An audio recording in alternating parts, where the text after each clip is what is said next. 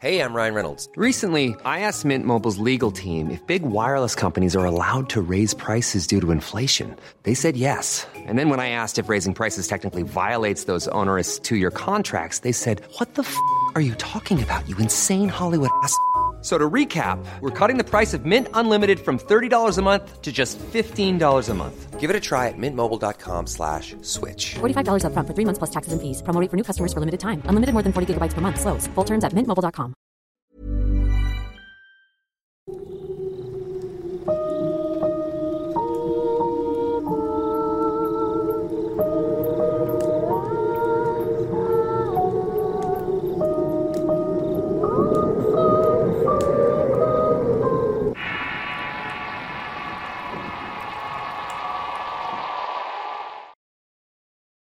gato del parche en el ojo. Historia escrita y adaptada por Álvaro Ramos. Basada en la experiencia de Rodrigo Covarrubias. Hace poco comenzó a sonar el rumor de que en cierto pueblo del sur del país se habían encontrado un supuesto nahual. Cuando vi la foto de inmediato supe que eso era un perro normal. Pero como siempre pasa, alguien dice algo y la borregada lo sigue. Es como un efecto de arrastre que sucede en la mente de las personas. Pero también en ese momento recordé. Cuando tenía cerca de ocho años ocurrió un evento que dejó a todos bastante asustados y confundidos. No podría asegurar que eso fue cierto, pues fue hace casi 22 años. Después de ver hasta el día de hoy se sigue hablando de las mismas cosas. Y comienzo a creer que tal vez fuimos arrastrados por la muchedumbre. Mi nombre es Rigoberto y mi familia es originaria de Veracruz, específicamente de la Huasteca. Casi todos los años íbamos de vacaciones a ese lugar a ver a la familia.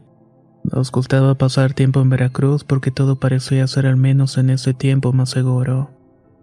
Recuerdo que los mayores nos dejaban salir a jugar a la calle sin ningún tipo de precaución. El lugar era pequeño y todos se conocían. Mi familia era de las más viejas del lugar en ese entonces. Todos conocían nuestro apellido, por lo que si algo llegara a pasar, todos lo sabrían de inmediato. Fue durante aquellas vacaciones en que el pueblo ocurrió un evento en el que el día de hoy volví a recordar. Resulta que habían descubierto a un nahual. El supuesto nahual era un vecino, un hombre grande de edad que le gustaba los temas esotéricos. Todos los días vestía como curandero, con su ropa blanca, collares en el cuello, paliacate en la cabeza, anillos y guaraches de cuero. Al hombre lo recuerdo como todo un personaje. Lo primero que pasó fue que varios pobladores comenzaron a perdérsele gallinas y después siguieron animales como perros y borregos. Pero cierta noche que llegó se perdió la hija de un poblador. La razón es que había un nahual. La gente estuvo casi dos meses tratando de averiguar quién era el nahual, en lugar de investigar dónde estaba la muchacha, pero bueno, son costumbres de los pueblos pequeños. Días antes de que la gente enardeciera y decidiera tomar acciones, hubo una noche en la que la lluvia había provocado que las corrientes fueran más fuertes. Incluso llegó a un punto en el cual había arrastrado un auto. Dicho vehículo quedó atrapado en la reja de don Rosario el Nahual. Te juro que esa noche que fuimos a sacar el coche de su terreno yo lo vi caminando cerca de la ventana, pero únicamente vimos salir un gato. Si te das cuenta, nunca vemos de día aquel animal y siempre sale de noche, cuando supuestamente duerme Rosario. Le decía Camilo a mi tío Tomás. Según la historia de Camilo, esa noche el gato salió por una ventana y se quedó sentado a la entrada de la pequeña casita de madera. Los miraba detenidamente y si ellos se movían el gato los seguía con la mirada. Intentaron hablarle a don Rosario pero nadie contestaba. Querían pedirle una cuerda más gruesa, decía el hombre. Con el pasar de las horas pudieron mover de ahí el vehículo y una vez que se fueron de ahí el gato regresó a la casa. Es él, Tomás. Ya somos varios los que lo vemos en cosas raras. No lo hagas por las gallinas o las vacas. Es más, no lo hagas por mi perro. Vamos a hacerlo por la hija de Lázaro. Recuerdo muy bien las palabras de mi tío. Hagan lo que hagan, no se le acerquen a la casa de don Rosario. No anden por ahí porque los vecinos ya tienen la idea de que es el nahual y le quieren hacer algo. Éramos unos niños y como todos los niños cuando les dices que no hagan algo siempre terminan haciéndolo. Así que comenzamos a acercarnos de poco a poco a aquella casa. Sabíamos que el hombre salía todas las mañanas hacia el mercado y que regresaba siempre antes de las tres. Su casa estaba de paso hacia un río que nos gustaba visitar. Así que la excursión del río era la excusa perfecta para acercarnos a merodear la casa del nahual. Deberíamos asomarnos a ver si vemos al gato, dijo uno de mis primos. Pero ¿y si llega? Siempre pasa frente a la casa de Doña Chole y los perros se ponen como locos. Si llegara a venir, escucharíamos a todos los perros. Mejor que Uriel se quede observando y los demás nos asomamos. ¿Y si me lleva a mí por quedarme solo? Uriel era solamente un año menor que yo y era el más tímido y el más obediente. Le dimos la orden de que si veía venir a Rosario nos avisara chiflando. No escuchamos su chiflido hasta la noche en que todo sucedió. Dentro de aquella casa no había mucho. Desde la ventana únicamente observábamos muebles viejos, muchas fotografías, polvo y una especie de altar. El olor a humedad era tremendo y esa casa casi siempre estaba cerrada y la luz del sol casi no entraba. De pronto un ruido nos alertó y venía de adentro y era como si algo se estuviera arrastrando. La madera del piso estaba crujiendo, pero no veíamos nada. Es el gato, dijo uno. Pero al acercarse más supimos que fuera lo que fuera, no podía ser un gato. Y en ese momento alguien hizo la pregunta más importante. ¿Dónde está Uriel? Cuando corrimos hacia la calle, ahuyentados por algo de esa casa, nos dimos cuenta de que Uriel no estaba. En un inicio pensamos que se había vuelto a casa solo, pero no queríamos regresar sin él, pues no estábamos seguros. Su hermano Pablo decidió que lo buscáramos cerca del río. Él era un niño que le encantaba nadar y seguramente se había ido sin nosotros. Pero lo extraño fue que cuando llegamos no había nadie. El tiempo pasaba y no teníamos señales del pequeño Uriel, hasta que de pronto vimos al gato sentado en la orilla del río. Cuando lo vimos nos quedamos pasmados y era la primera vez que lo veíamos de día y especialmente fuera de la casa. Este felino nos estaba mirando detenidamente sin moverse un solo centímetro. Ryan Reynolds here from Mint Mobile. With the price of just about everything going up during inflation, we thought we'd bring our prices down. So to help us, we brought in a reverse auctioneer, which is apparently a thing.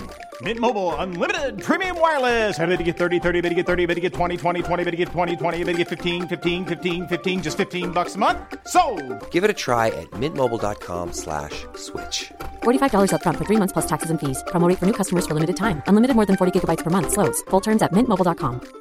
If you thought the only way to get a more defined jawline with natural looking results was through surgery, think again. Juvederm Volux XC is a non surgical injectable gel filler that improves moderate to severe loss of jawline definition and can help you achieve natural looking results with little downtime. Even better, this improved definition lasts up to one year with optimal treatment. No maintenance required. Improve jawline definition for a smooth, sculpted look with Juvederm Volux XC. For important safety information and to find a licensed specialist, visit juvederm.com. That's J U V E D E R M.com. Not for people with severe allergic reactions, allergies to lidocaine, or the proteins used in Juvederm. Common side effects include injection site redness, swelling, pain, tenderness, firmness, lumps, bumps, bruising, discoloration, or itching. There's a risk of unintentional injection into a blood vessel, which can cause vision abnormalities, blindness, stroke, temporary scabs, or scarring. Talk to a licensed specialist to find out if it's right for you.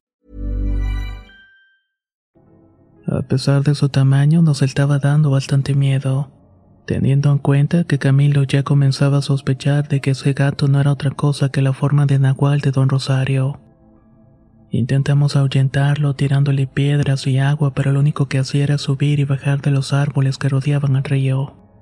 Era como si nos estuviera acechando y se comportaba como un cazador. Decidimos no dejar pasar más tiempo y avisar en casa que no encontrábamos a Uriel. Al llegar nos dimos cuenta de que no había regresado él solo. Los adultos se preocuparon bastante y salieron en búsqueda de mi primo. Los vecinos se estuvieron ayudando porque no iban a permitir que otro pequeño se perdiera. Al menos no en esta ocasión. A nosotros nos pidieron que no saliéramos y que estuviéramos en casa por si regresaba Uriel caminando. Los hombres comenzaron a peinar la zona con machetes, palos, linternas por si se hacía de noche. Las mujeres, en cambio, cuidaban a los hijos y las casas. Era como si supieran que algo malo estaba acosando al pueblo. Cuando encontraron a Uriel lloraba de dolor y estaba completamente arañado y tenía golpes en la cabeza. Decía no recordar nada, pero recuerda que había despertado en un potrero cercano a la carretera. Regresó caminando, pero en algún punto ese maldito gato lo atacó con furia. Mi tío le preguntó por el gato y respondió que era el gato de don Rosario. Decididos a terminar con eso, regresaron al pueblo con la intención de buscar al gato y a su dueño. Querían saber de una vez por todas qué pasaba en la misteriosa vida de ese hombre, pero en el camino lo vieron. El gato caminaba despreocupado con su pelaje color blanco con motas negras. Tenía también un visible parche en el ojo izquierdo. Era un gato inconfundible. De inmediato todos corrieron tras de él, pero evidentemente el gato era más veloz. Para evitar que el gato huyera hacia su casa, Doña Chole soltó a sus bestias mismas que se le balanzaron contra el gato. Este regresó sin darse cuenta de que mi tío Tomás lo estaba esperando con un palo para golpearlo tan fuerte que el maullido se escuchó en todas las casas. El animal pudo aguantar eso y como pudo escapó de los perros que con la rabia lo persiguieron hasta su casa. Ahí nadie había visto llegar a Rosario. Mi tío y los vecinos intentaban tirar la puerta pero algo se los impedía. Dicen que era como una fuerza sobrenatural que estaba deteniendo la puerta del interior. Hay que quemarla, se escuchó. Y de pronto una ventana se abrió. Era Rosario, ese viejo que se hacía pasar por brujo para vender sus amuletos y pócimas de los mercados. Según quienes estuvieron presentes, el hombre hablaba solo mostrando la mitad de la cara y el cuerpo. No quería abrir la puerta pues temía de lo que pudieran hacerle. Mi tío exigía que saliera pues estaba seguro de que le había roto una pata al gato y quería corroborar que él no tenía un brazo roto. Pero el hombre se negaba rotundamente hasta que sin darse cuenta uno de los vecinos tomó su brazo y lo coló hacia afuera. Ahí descubrió que el viejo se acababa de vendar el otro brazo. ¿Cómo te lo rompiste? Me caí. ¿Y en dónde te caíste? Me caí en el mercado por culpa de las lluvias. El piso se pone muy resbaloso. ¿Y tu gato? ¿En dónde está tu gato? No lo sé. Debe de andar en la calle como siempre. Esa noche alguien llamó a la policía para avisar de la desaparición de Uriel, haciendo que para el momento en que ellos interrogaran al hombre una patrulla de municipales apareciera por el lugar para meter calma. Esto le había salvado la vida al viejo Rosario. Poco a poco los vecinos volvieron a sus casas, incluido mi tío Tomás, que no se veía para nada contento. Camilo tenía razón, ese hombre es el Nahual dijo en voz alta mientras abrazaba a Uriel. El miedo de perder un hijo era tan grande que mi tío estaba dispuesto a lo que fuera para vengarse. Era un día sábado. Recuerdo que por nada del mundo nos dejaron salir. De hecho, nos había mandado a casa de la abuela para que ella nos cuidara. Desde muy temprano por la mañana se podía sentir un ambiente raro en el pueblo. Los adultos incluso se saludaban de manera extraña. Las miradas, las palabras en clave y las repentinas ganas de trabajar en la entrada del pueblo de un grupo de albañiles, los cuales querían poner un tope para los pocos vehículos que entraban ahí me daba la impresión de que estábamos en una especie de película de terror. Pero bueno, tenía ocho años y para mí todo eso era un juego en ese momento. Cerca de las siete de la tarde, cuando ya estaba oscureciendo, los chiflidos y los gritos de los vecinos nos pusieron en alerta. Esto principalmente a mi abuela quien nos puso a cenar temprano en su habitación. Memo, mi primo mayor, nos dijo que hiciéramos caso y todos nos fuimos a resguardar allá. Conforme pasaban los minutos, la cara de mi abuela pasaba de la serenidad a la preocupación. No dejaba de mirar el reloj y asomarse por la ventana. Nosotros únicamente la mirábamos como expectantes, hasta que una brillante llamó nuestra atención. Venía de afuera y venía del camino que va hacia el río. Eran flamas, era fuego. Esa luz no era cualquier cosa. Era la señal de que por fin le habían puesto un final al depredador que se robaba las gallinas e incluso a sus hijos. Era también el símbolo de paz y de justicia ardiendo mientras en las calles algunos pocos celebraban y otros tantos como mi abuela. Únicamente se frotaba las manos y se persinaban. Era como si se hubieran quitado un peso de encima. A los dos días de ese evento mis papás fueron por mí.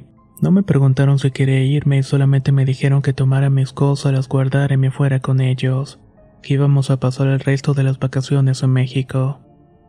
Esa tarde me sentí triste, me sentí ignorado porque yo no quería volver. Veía la cara del tío Tomás y de la abuela y era de enojo. Pero no era un enojo conmigo, sino con mis papás. Con el paso de los años mi padre me confesó lo que había ocurrido. Al día siguiente del incendio mi tío le habló para decirle que no se preocupara, que yo iba a estar bien y que ya en el pueblo se había encargado del nahual y que no nos iba a volver a molestar. Mi padre no sabía de lo que estaba hablando, pero conforme mi tío le contaba cómo un grupo de hombres rodearon la casa de Rosario durante casi nueve horas para evitar que huyera. Otros estuvieron preparando una especie de hoguera con gasolina y troncos secos. Veían al viejo asomarse por la ventana y cuando lo hacía le arrojaban piedras para que se metiera a su casa. Cuando todo estuvo listo le prendieron fuego dejando que él te consumiera todo lo que estaba dentro. Mi hermano me confesó un asesinato, dijo mi padre. No te iba a dejar que pasaras más tiempo con alguien así. Desde muy chicos él siempre estuvo agarrado a las faldas de mi mamá y creció creyendo en todas esas historias. Tanto él como Gelacio siguen sin aceptar que la niña se fue con su mamá. Se la pasan contándole a todos que la niña desapareció, pero no dicen que también lo hizo su madre. Ella ya no quería vivir con Gelacio que cuando llegaba borracho las molía a golpes, y en ocasiones estuvo a punto de matar a su propia mujer. Mi padre me contó la historia de mucha gente del pueblo donde él creció y resulta ser muy diferente a como yo lo recordaba. Me dijo que le pidió a unos amigos suyos intervenir en la investigación del incendio. Quería proteger a su hermano pues sabía que estaba directamente relacionado con la muerte de aquel hombre pero lo que le dijeron sus amigos fue que dentro de la casa no había nadie.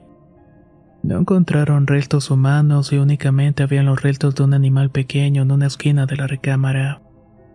Si era cierto que su hombre era un nahual y prefiero morir en su forma animal, será mejor que se cuiden los que planearon y ejecutaron ese plan, pues el alma errante de Rosario se quedó en forma humana y mi padre está seguro de que si eso fue cierto, Aquel viejo va a tomar su venganza contra quienes aún sigan vivos en aquel sitio.